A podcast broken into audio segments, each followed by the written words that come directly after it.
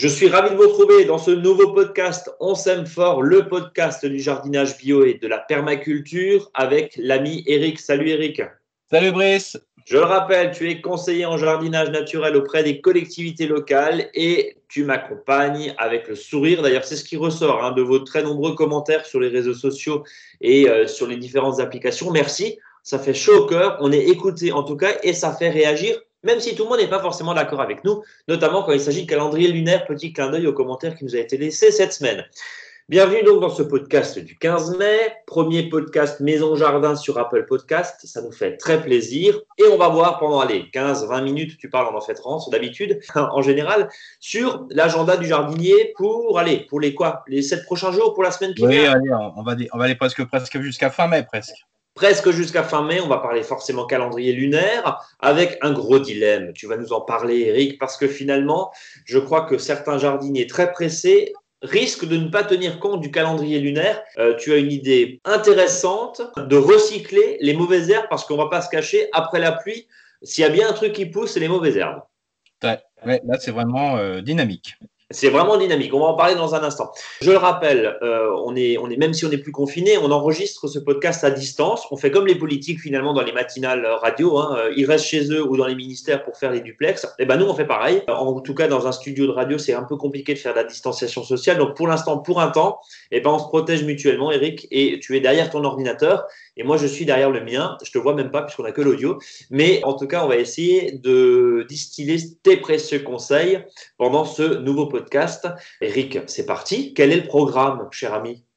Bah là cette semaine on bah de, tout. Hein. Alors là il n'y a plus de restrictions, même si euh, cette semaine euh, il a fait vraiment très froid, euh, surtout dans le nord de la France, hein. enfin, nord et l'est de la France. Vraiment il avait vraiment fait froid hein, jusqu'à des températures qui avoisinaient les, les 1 ou 2 degrés. Donc c'est vraiment froid, froid, froid. Puis en plus humide. Donc quand c'est froid, humide, bah, le, le, froid est encore plus intense dans le sol.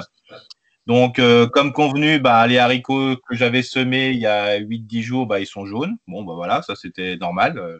Tu les avais pas couverts, Eric? Non. Ah. Non, non, non, non, je n'avais pas couvert. Donc, bah voilà, ils sortent, ils, ont, ils sont sortis, mais jaunes. Donc, ça veut dire qu'il faut, je suis bon pour les ressemer, quoi. Donc voilà, l'expérience euh, de le, stress du pressé, bah voilà, marche bien. Donc là, c'est ok. Donc, euh, par contre, cette semaine, bah, là, c'est, vous êtes prêts pour euh, tout, tout, semer. Hein, là, vraiment, euh, là, il n'y a, y a, plus de, y a plus de, de restrictions. Et puis, en plus, ce qui est important, c'est que tout ce qui pouvait être semé, je dirais, à l'abri, vraiment au chaud, bah, maintenant, vous pouvez le semer à l'extérieur. Hein. Je pense, par exemple, tout ce qui est courge, melon, concombre. Bon, bah voilà, vous le, vous le faites dans des cajoux, et puis dans ces cajoux, vous mettez des, des godets, et puis bon, voilà, vous pouvez les mettre à l'extérieur sans souci. Même si vous les oubliez une fois dans la nuit, c'est pas très grave. Hein. Bien sûr, des fois, c'est plus intéressant de les, quand même de les rentrer au cas où. Mais là, vraiment, on peut vraiment tout semer, que ce soit en pleine terre ou que ce soit dans les godets ou dans les plaques de semis. Là, franchement, il n'y a plus de restrictions. Donc, ça veut dire, Eric, que bon, euh, tes haricots, euh, ils ont eu froid et, je pense qu'il bah, y en a plein, plein, plein de jardiniers pressés qui ont à mon avis, eu la même expérience, la mauvaise expérience là-dessus. Euh, pourquoi ils jaunissent C'est vraiment le coup de froid C'est un peu comme le jet Oui, bah, souvent, le, selon le type de, couleur des haricots verts, euh, bah, voilà, vous avez les haricots verts, c'est il faut que le sol soit entre 12 et 13 degrés. Alors, euh, si au-dessus, en plus, il fait 6 degrés ou 2 degrés, alors je ne raconte pas. donc, bien sûr, ils peuvent lever, mais ce qu'il y a, ils peuvent, ou ne pas lever. Voilà. Mais s'ils lèvent, bah, ils sont jaunes. Et puis après, on sait très bien que le haricot qui stoppe sa, sa croissance, euh, bah, souvent, bah, il va pas bien jusqu'au bout. Quoi. Voilà. Ouais, donc c'est donc c'est même pas la peine. Tu passes un coup de binette et puis tu les. Tu oui, alors euh, bon, moi je ferai peut-être pas ça. Je vais ressemer comme je sème en poquet. Je vais je vais ressemer entre les entre les, les, poquets qui n'ont pas qui pas passé et puis, puis c'est bon. Voilà, c'est pas. Bah, tu nous diras justement si euh, ceux qui sont jaunis sont un petit peu revenus ou pas du tout. Pas de problème. Alors, euh, on peut donc tout semer, hein, bien sûr, que ça soit euh, des betteraves notamment, on peut encore les betteraves, betteraves tout ça, on peut jusqu'à quand, Eric? Bah là, les betteraves, on a le temps hein, jusqu'au mois de juillet, hein, donc. Ah oui, euh, d'accord.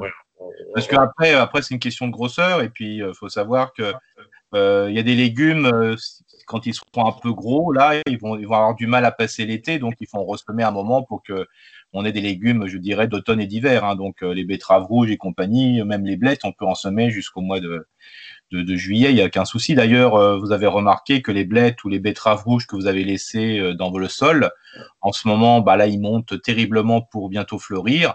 Et euh, on pourrait même imaginer que, par exemple, pour les blettes, quand naturellement elles se ressèment, c'est le moment aussi qu'on a encore le temps de semer. Quoi. Donc, il n'y a pas de euh, est-ce que, alors justement, tu nous parlais de ton expérience euh, où tu fais tes betteraves rouges en plaques de semis, on en a parlé la semaine dernière. Euh, tu les as déjà, on peut encore les semer là, du coup, même en oui, les semer. Bon, moi, les miennes, je les ai déjà repiquées, mais j'en ai ressemé. Hein. Et franchement, bon, après la plaque de semis, il ne faut pas non plus les, laisser trop longtemps parce qu'après, ils, ils végètent. Mais une fois qu'elles ont sorti de terre, de toute façon, vous allez voir, hein, quand vous avez enlevé de la plaque de semis ou du godet, vous verrez que les racines sont profondes et pour les côtés. Donc, euh, une fois, et quelles que soient les plantes, hein, dès que ça commence à toucher les godets, le godet, les parois du godet ou de la plaque de semis, euh, bah, la plante s'arrête de, pousser. Hein. elle a besoin de liberté au niveau des racines. Donc, c'est pour ça, quand vous allez la repiquer, vous allez voir en quelques jours comme ça va pouvoir euh, vraiment exploser et ça grossit très rapidement. Quoi libérons la betterave. C'est un peu ce que tu nous dis. Alors, euh, mais on peut toutefois quand même le faire parce que l'avantage de la plaque de semis, hein, je, reprends tes propos de la semaine dernière, c'est que on s'embête pas après à rééclaircir ces betteraves, à des, betteraves qui ne lèvent pas. Là, au moins, tu plantes. Finalement, les maraîchers font pareil. Hein, euh, oui, oui, Et ce qui est pratique aussi, c'est que vous, comme ça, vous pouvez semer même dans des conditions, je dirais pas idéales, hein, ou trop chaud ou trop mouillé. Plaque de semis, il n'y a pas de souci. Puis après, vous les repiquez vraiment quand les conditions sont bonnes. Quoi. vous n'êtes pas à 3-4 jours près, euh, voilà, vous attendez vraiment la bonne période. Donc il n'y a vraiment pas de souci. Puis là, vous mettez la bonne distance tout de suite. Hein. On peut faire ça sur les betteraves, euh, sur quoi encore? Sur les, sur les épinards notamment aussi? Oui, bah, tout ce qui est betteraves, betteraves rouges, les blettes, les épinards. Vous pouvez le faire aussi, euh, bien sûr, tout ce qui est chou, tout, enfin, tout ça. Voilà. Bon, les carottes, euh, voilà, faut pas, faut pas exagérer non plus. Voilà, ça c'est un peu plus compliqué. Mais bien sûr, les salades, comme les laitues, les chicorées, puis il y en a même qui le font pour la mâche, hein, pour les, mâches à grosses feuilles. Il y en a qui le font en plaque de semis. Hein, donc euh, voilà, c'est vraiment très pratique. Euh, Eric, on peut ah, également. quand on dit plaque de semis, c'est pas forcé d'acheter des plaques de semis. Hein. Euh, vous pouvez euh, des fois récupérer des alvéoles, hein, euh, tout simple. Par exemple, des alvéoles quand vous achetez des plantes. Des fois, on vous, on vous fournit les plantes. Les codès sont dans des gros alvéoles. Bah ça, ça, peut servir de plaque de semis aussi. Hein. Voilà, c'est de la récup. Quand on dit ça, on est vraiment dans la récup. Ouais, l'idée, et puis vous allez sur un site de petites annonces bien connu, notamment qui s'appelle Le et qui termine par Coin. par exemple, non mais voilà, ça, c'est des choses vous avez des fois des professionnels qui, qui en vendent ces plaques de semis pour 3 francs 6 sous euh, et on peut les récupérer et euh, ça c'est des choses que évitez peut-être le polystyrène parce que ça s'effrite hein, il y, en a partout mais moi j'en ai trouvé euh, là sur, sur, le bon coin enfin franchement c'est pas cher et ça c'est un truc que vous allez garder au moins 10 ans quoi je veux dire ça. complètement un petit point sur les plantes aromatiques parce qu'on voit dans toutes les jardineries qui sont réouvertes maintenant depuis presque un mois des, des beaux pots de basilic des beaux pots de persil des beaux pots de de ciboulette très épanouie. Et là, tu nous dis, on peut encore en semer, c'est ça? Oui, bien sûr. Euh, bien sûr, le, le, basilic s'élève très vite quand euh, il fait vraiment très chaud, quoi. D'accord. Donc, il euh, faut savoir que le basilic, bah, il va durer après jusqu'au gelé. Hein. Il n'y a, a, aucun souci. Hein. Et puis en plus, si vous avez un châssis ou un tunnel, il n'y a pas de souci. là, ça vous les maintenez. Hein. Puis il faut savoir aussi que plus vous allez diviser les plants, plus ils vont durer parce qu'à la fin, votre plante va, va se nidifier. Hein. Ça va devenir presque des, des arbres à basilic. Et c'est ça, le, c'est ça plutôt, je dirais, l'intérêt. Hein. C'est vraiment presque de planter une graine de basilic par graine de basilic. Et là, vous avez vraiment des arbres.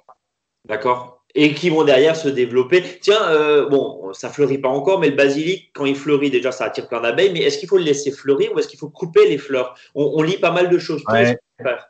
Alors bon, au début, moi, je ne laissais jamais fleurir parce que, voilà, par principe. Et du jour où je me suis aperçu qu'en rentrant de vacances, donc j'avais laissé fleurir, je n'avais pas eu le temps de les couper, que bah, la fleur, en fin de compte, est, beaucoup plus odorante que, la feuille. Donc je me suis dit, euh, bah voilà, bah, laissons fleurir. Donc je fais un sur deux. En même temps, cette année, on partira pas en vacances, donc euh, on va. aller tranquille, on va pouvoir observer le basilic fleurir. Hein. Ouais, le basilic, on va pas voir les vitraux cette année, on va le, on va le sentir. C'est ça, exactement. Joli petit clin d'œil. Bon, donc ça, c'est toute la partie semi. Donc jusqu'au 24 mai, on peut y aller encore une fois. Sur là où il a beaucoup plu, terre essuyée, ça colle pas aux bottes, on fait pas de boudin avec la terre, et puis évidemment, sol ressuyé, on, on est d'accord. Bon, Maintenant, on va en secouer quelques-uns avec les quoi les on, les appelait comment? Les aficionados du calendrier lunaire? Les... Oui, euh, voilà, ceux qui ne croient que par ça. Euh, et en sachant que nous, on est toujours, on veut que, comme tout le monde, comme on veut être d'accord avec tout le monde, on est toujours mitigé, tout. Donc, euh, personne. Voilà, comme ça, on ne plaise personne. Donc, le principe, c'est quand même de toujours penser que il faut que la plante soit dans de bonnes conditions, il faut que le sol soit bien essuyé, c'est-à-dire qu'il ne colle pas aux pieds, il faut que les températures ambiantes soit voilà importante. Hein. C'est pour ça que cette, semaine, euh, bah, repiquer euh, des, légumes qui étaient les légumes fruits notamment qui sont sensibles au froid, bah, c'était un petit peu gonflé parce qu'on savait pas si le sol, euh, était tellement gorgé d'eau ou parce qu'il y a quand même un moment, il y a une journée chez nous, il a plu quand même 40 mm, hein, donc c'est pas rien. En plus, il faut savoir aussi que peut-être que si le, temps était dégagé, bah, le matin, on pouvait se prendre une gelée. Donc, euh, voilà, c'était clair qu'il ne fallait pas planter. Mais ce qui se passe, c'est que bah, ceux qui ont fait depuis mois de mars leur semis euh, de tomates et autres, euh, aubergines et courgettes, le gros souci, c'est que bah, voilà, ça monte, ça monte, ça monte, parce que les godets, on ne peut pas les, échanger à l'infini, puis on n'a pas la place à l'intérieur qu'il le faut. Quoi. Et puis en gros, on ne les tient plus. Juste, justement, la tomate qui, qui devient jaune, l'aubergine qui devient jaune, tout ça, c'est signe de quoi, Eric? Bah, que... ça, manque, ça manque de, ça manque de bien-être, quoi. Donc, ça manque de bien-être, d'accord. Un manque de place, un manque de lumière. Des fois, ils sont trop serrés quand ils sont l'un à côté de l'autre. Et puis, c'est surtout le fait que le pot est trop petit, quoi. Hein. Donc, il n'y a plus assez de terre. Quoi. Il y a trop de racines par rapport à la quantité de terre et à la, et la tomate qui a envie de plonger, enfin, les tomates ont envie de plonger euh, dans le sol. Bah, là, elles peuvent pas, elles tournent en rond. Et comme nous, quand on tourne en rond, on fait une jaunisse. Hein. Donc, c'est un peu, c'est un peu le, même principe. Et donc euh, là, peut-être que bah, attendre encore euh, voilà, une dizaine de jours, euh, c'est un peu compliqué. Donc, est-ce qu'il faudrait peut-être pas mieux commencer à en, planter une grande partie, c'est-à-dire celles qui sont vraiment, qui ont vraiment besoin quoi. Donc, parce que sinon. Ils ont prévu des, températures estivales à 4, 3, 4 degrés en plus des, conditions normales. Donc, je dirais que ce dimanche, allons-y, dimanche, lundi, pour, commençons à planter des tomates. Hein. Donc, ça, veut dire, ça veut dire concrètement que là, euh, si je te suis, le calendrier lunaire nous dit on peut planter, mais c'est à partir du 26 mai, c'est ça? Oui. oui. Euh, si tu tiens plus euh, les poivrons, les tomates, les aubergines, les concombres, les cornichons, les courges, parce que les courges, encore une fois, elles font, elles font 50 cm d'envergure, faut y aller, quoi. Oui, c'est ça, voilà. Bon, bien sûr, celles qui ont encore que deux feuilles de fausses feuilles et de vraies feuilles, là, vous pouvez attendre, il n'y a pas de souci. Les poivrons, c'est pareil, hein, qui ont que quelques feuilles, ça va aussi. Les aubergines aussi. Mais dès que ça commence à être. Euh, voilà, ça change de couleur, là, faut y aller, quoi, parce qu'au bout d'un moment, euh, ça sera inconcevable. Et puis, on ne sait pas si le 26 mai, il fera pas, plus froid ou pas plus chaud, j'en sais rien. Donc, euh, il y a des moments comme ça, il faut penser aussi à la condition de la plante, donc allons-y, quoi. Donc, chère jardinière, cher jardinier, si vous avez le dilemme du calendrier lunaire qui vous chatouille, ça veut dire que, bah, encore une fois, comme vient de le dire Eric, si vous les tenez plus, vos petits pots, hein, vos, plants là, dans la serre, dans la véranda, dans le salon peut-être encore, je ne sais pas, bah, allez-y, quoi, allez-y ce week-end, parce que euh, derrière, ça va être que pire et ils vont encore plus s'épuiser. Donc je pense que bah, tu nous as répondu, enfin tu as répondu de façon euh, très claire à, cela. Euh, quand on parle de, de courges, de courgettes, euh, très sensibles évidemment aux températures froides, on l'a vu cette semaine avec des températures qui ont avoisiné les 3-4 degrés, notamment dans l'est de la France. Est-ce que tu as un conseil à nous, à nous donner euh, quand même, même si là les températures remontent un petit peu la nuit, mais est-ce que, je ne sais pas moi, est-ce qu'il faut les couvrir le soir? Est-ce qu'il faut mettre de la paille dessus? Oui, bien sûr. Euh, l'idéal, ça serait de, mettre ça. S'il y a vraiment encore des doutes, hein, surtout si la nuit est claire, hein, bon, si, si le ciel est chargé, il n'y a pas de trop de soucis, mais si la nuit est claire, on risque de se prendre à une température très, très faible le matin. Et là, il ne faut pas quelques heures, hein, une demi-heure, trois quarts d'heure, ça suffit pour. Euh, anéantir votre pied. Donc l'intérêt, c'est de pouvoir mettre des cajots, des types cajots à salade euh, sur les plants. Déjà, c'est déjà pas mal, même si ça manque un peu de lumière. Ou soit vous mettez euh, une bâche dessus, là aussi avec des cajots pour pas que ça touche. Parce que là, c'est encore pire quand ça touche. Quoi. Ouais là, maintenant, c'est l'humidité qui pose problème. Hein. Et puis après, il y a le poids, il suffit qu'il pleuve, il y a le poids dessus. ça casse. Voilà. Ou un voile euh, voilà, d'hivernage qui est beaucoup plus léger, il n'y a pas de souci. Quoi. déjà, de couvrir avec des cajots le soir, euh, quand, ça commence à tomber, euh, voilà, et la, lumière commence à décliner, bah, déjà, avec des grands cajots dessus, voilà, vous ne blessez rien et ça garde un microclimat qui est supérieur à 0 degré.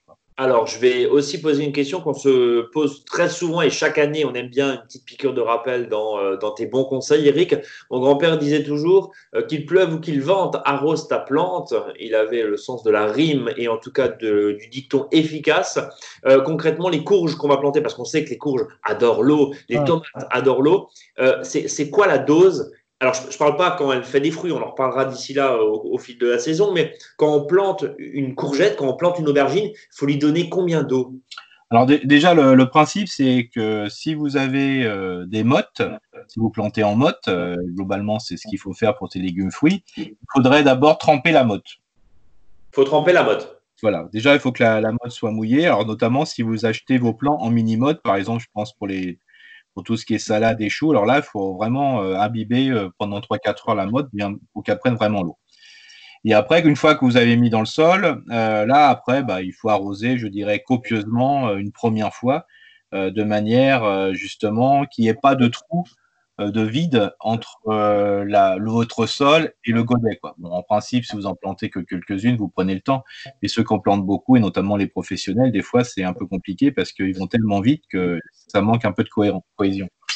D'accord. Voilà. Donc, euh, arrosons juste après. Arrosons juste après, mais en tout cas, il faut tremper la motte, quoi qu'il arrive, même quand on fait ses replants dans du voilà. classique. voilà, alors bien sûr, si vous avez des mottes déjà où le sol ne tient pas bien quand vous, vous démoulez la, enfin, Ouais, la motte, ouais. Côté la motte, bon, arrosez pas trop parce que là, vous allez perdre trop de terre, quoi. Hein.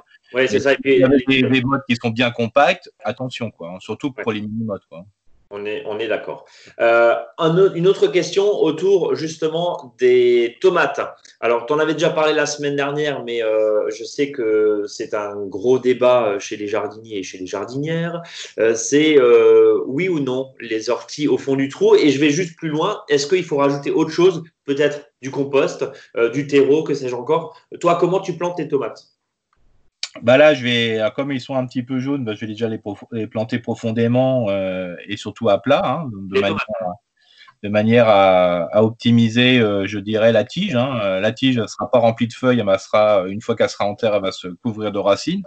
Donc ça va, ça va améliorer justement la captation des nutriments dans le sol grâce à un système racinaire assez important. Donc ça, c'est une chose. Et quand je vais planter, bah, je vais le mélanger.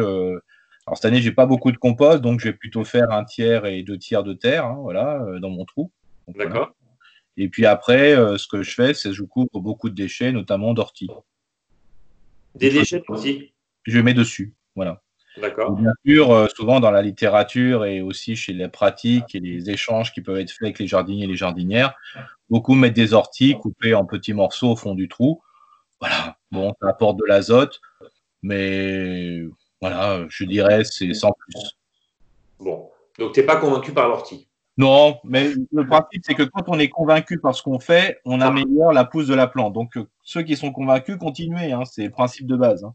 La psychologie du jardinier. Ah ouais, ça c'est important. Quand on est convaincu et qu'on se fait plaisir, la plante pousse mieux parce qu'on fait le, on, met toutes nos attentions dans la plantation et on sait très bien que quand on met toute notre attention dans la plantation, c'est déjà 80% euh, de reprise et de satisfaction pour le démarrage. Donc c'est ça qui est intéressant. Tu es un poète. Ouais, je sais pas, mais. Bah si, tu es un poète. On est, d'accord. Tu es un poète. Euh, bon, on passe au dossier de la semaine, si je puis dire. Alors là, tu nous proposes quelque chose de complètement atypique. Tu as une recette pour recycler des comment on les appelle les, mauvaises herbes. les mauvaises herbes. Alors les uns, bon moi je me dis mauvaises herbes comme ça c'est plus simple, c'est-à-dire les herbes qu'on n'aime pas. Alors il y en a qui vont appeler euh, ça les herbes folles, les autres les adventices si, si, les gens viennent plutôt du milieu agricole. Euh, ou les plantes indésirables. Cachons-nous pas derrière plantes indésirables et compagnie. On dit mauvaises herbes, comme ça tout le monde comprend. Euh, c'est-à-dire c'est les plantes qu'on n'aime pas. Alors, les mauvaises herbes, hein, ça peut être aussi euh, des plantes à ressemis quelque chose. Hein. Par exemple, cet après-midi, je vais nettoyer une petite plate-bande. Ma mauvaise herbe, c'est de la salade. Hein. Tout simplement parce que j'avais laissé fleurir des salades à, cet endroit-là, je m'en rappelais plus. Et bah, du coup, dans mon, dans mon semi-carotte, j'ai 300, 400 salades qui ont poussé. Donc, euh, la, mauvaise herbe, c'est la plante que je veux pas, que je vais enlever. Alors donc euh, l'intérêt, c'est que si elle a, bien poussé, déjà je vous invite à, si c'est des plantes que vous pouvez repiquer, à repiquer plutôt de cette plante qu'utiliser votre sachet de graines ou d'en acheter, parce que si elle a bien repoussé dans votre jardin, c'est qu'elle s'y sent bien. Donc c'est déjà, euh, déjà intéressant de, pouvoir l'utiliser. En plus, la mauvaise herbe, ce qui est c'est qu'elle a pris le, meilleur de votre sol en nutriments, parce que si elle a poussé, c'est qu'elle s'exprime bien, donc ça veut dire qu'elle mange bien. Donc c'est souvent dommage de prendre cette mauvaise herbe, de l'emmener en déchetterie ou d'utiliser ailleurs. Donc euh, ce qui est possible de faire, hein, comme la plupart des mauvaises herbes, entre guillemets, sont des plantes annuelles, c'est de la laisser, de laisser sur place. Par exemple, là, je vais euh, nettoyer un petit peu euh, voilà, ma plate-bande où j'ai ail, oignon, échalote. Euh, bah, les pousses, les mauvaises herbes qu'on poussé, parce que je sais qu'il y aura concurrence, bah, quand je l'ai enlevé, je vais les couper. J'ai un couteau là, voilà, un couteau de boucher là que j'ai récupéré. Bah, quand je nettoie le sol, bah, je laisse la plante le dessus en paillage. Comme la racine va mourir parce que c'est une plante annuelle, bah, je la laisse entre les rangs des, voilà, des, des, oignons, des l'ail, des, des, échalotes. Alors bien sûr, dans un premier temps, ça peut faire un peu bazar, ça peut faire un peu moche. Ceux qui aiment bien les jardins un peu picobello. Mais une fois que le coup de soleil va passer dessus, parce qu'il faut savoir c'est 98,8% d'eau euh, les, les, plantes, bah, la plante va dessécher et puis ça fera un petit peu un petit paillage entre les plantes, donc il n'y a pas de souci. Donc euh, ce que je vous propose, c'est quand vous quittez votre jardin, vous ne regardez pas, vous, vous partez en fermant les yeux, comme ça, vous, vous ne le découvrez que le lendemain. Pour ceux qui aiment bien les jardins nickel. Mais ce que, ce que, vous, faites, ce que vous faites là, c'est intéressant parce que ça restitue des nutriments directement euh, qui ont été pris par les plantes que vous ne désirez plus et ça permet de faire un paillage et souvent ça permet de garder l'humidité. D'ailleurs, en ce moment, euh, l'humidité est tellement importante dans le sol, c'est dommage de la perdre par transpiration pas du jardinier, mais du sol. Donc euh, l'intérêt, c'est que bah, le fait de couvrir votre sol, bah, ça va vous maintenir l'humidité dans le sol. Parce qu'on ne sait pas si la semaine prochaine, ça se trouve, il va peut-être faire 39, 40. On fait, avec les changements climatiques, euh, les variations peuvent être, euh, les amplitudes peuvent être importantes. vois, en Alsace, on est quand même passé en une journée entre 27 degrés et 4 degrés. Quoi. Donc il y a eu un moment, voilà, c'est quand même assez fou entre la, chaleur de l'après-midi et la température du matin. Donc voilà, donc euh, ça c'est une chose. Mais pour ceux qui ne veulent pas laisser les plantes entre les rangs, il y a une chose qui est vraiment intéressante, c'est-à-dire là vous enlevez tout, comme normalement vous le faites, surtout si les plantes sont montées en graines, bah, vous le mettez dans un seau. Et donc euh, ce seau, vous remplissez de plantes. Alors vous secouez euh, le maximum de plantes pour pas qu'il y ait quand même trop de terre. Et puis après, une fois que le seau est rempli de plantes indésirables, bah, vous le couvrez d'eau. Et puis vous laissez fermenter. Hein. Alors là, on peut appeler plutôt ça un purin. Hein. Et par contre, quelle est son utilité, euh, quelle est son, je dirais, sa particularité, ça on n'en sait rien parce qu'il y a tellement de plantes différentes dedans. Par contre, ça va servir entre guillemets d'engrais liquide. Donc c'est quand même assez intéressant. Attends, tu es en train de nous dire que tu fais du purin, parce qu'on a l'habitude, le purin d'ortie, le purin de Tu fais du purin de mauvaises herbes. C'est ça, voilà. Et donc euh, celle-ci, c'est voilà, ça va permettre en plus, euh, s'il y a des graines dedans, les graines vont perdre leur pouvoir germinatif hein, parce qu'elles vont rentrer en turgescence, hein, c'est-à-dire qu'elles vont remplir, se remplir d'eau et donc elles ne, germeront plus. Et le fait de le remettre cette, euh, cette eau entre guillemets euh, en putréfaction entre les rangs des légumes ou sur votre tas de compost va redonner les nutriments qui ont été prélevés par la plante. Donc c'est un plus. Donc, donc, dans un seau rempli d'eau, quoi 10, 20 litres, 30 litres combien? Bah, bah, euh, Tout dépend de la quantité d'herbe que vous avez. Hein. Le principe, c'est que vous, si votre seau est bien rempli de, d'herbe, vous, vous, le couvrez euh, jusqu'en haut. Quoi. Il n'y a pas de, a pas de souci. Alors, bien sûr, vous mettez un petit filet dessus ou un couvercle sans, sans être hermétique. Justement, euh, là, parce qu'on arrive le mois de mai, hein, et dans certains secteurs, il y a les, il y a les moustiques tigres. Hein.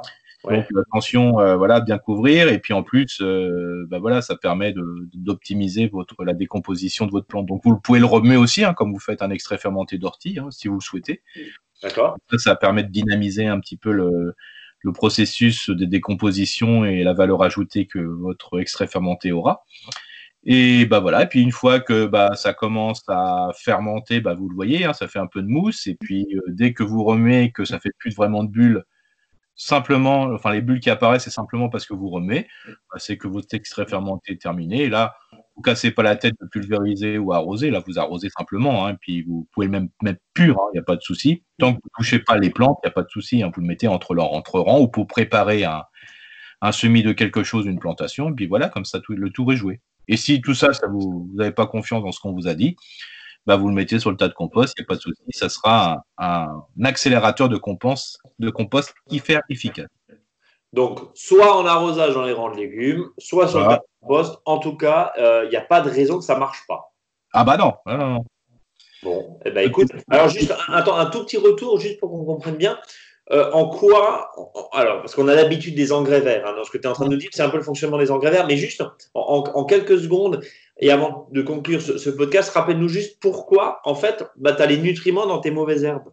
Bah, parce que la plante, la plante pour euh, vivre, a récupéré euh, bah, des sels minéraux et autres nutriments dans le sol pour pouvoir pousser. Quoi.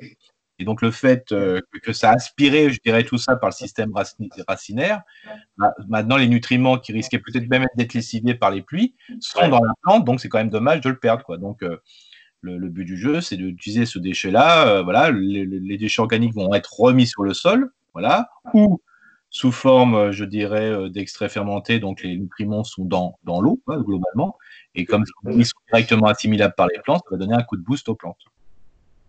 En gros, euh, rien ne se perd, tout se transforme. Tout est bon dans le sénesson. Tout est bon dans le sénesson. Sénesson qui est une plante, c'est ça? Ouais, qui est une plante un peu indésirable quand elle est en quantité. Bon, bah parfait. Avant de conclure, Eric, le faux dicton d'Eric.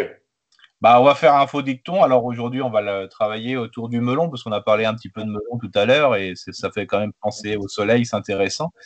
Donc, c'est que le jardinier qui prend le melon choisit plutôt des variétés de chou-fleur à grosse tête. Voilà. Logique, la boucle est bouclée. On a fait le tour. Eh ben, écoute, Eric, après presque 27 minutes de podcast, il est temps pour nous de laisser ceux qui nous écoutent peut-être s'endormir doucement hein, au son de ta belle voix, Eric, ou éventuellement bah, prendre binette, un râteau et euh, plan de tomates et aller peut-être les planter. En tout cas, je te remercie infiniment au nom de nos très nombreux auditeurs. Euh, restez en contact avec nous, page Facebook, compte Instagram, Twitter. Abonnez-vous à la newsletter monjardinbio.com. Vous vous abonnez, euh, c'est gratuit. Le blog également, Mon Jardin Bio. Et puis, ben, on se donne rendez-vous la semaine prochaine, Eric. Bah, la semaine prochaine, avec grand plaisir. Eh ben, à bientôt. Salut à tous et jardinez bien.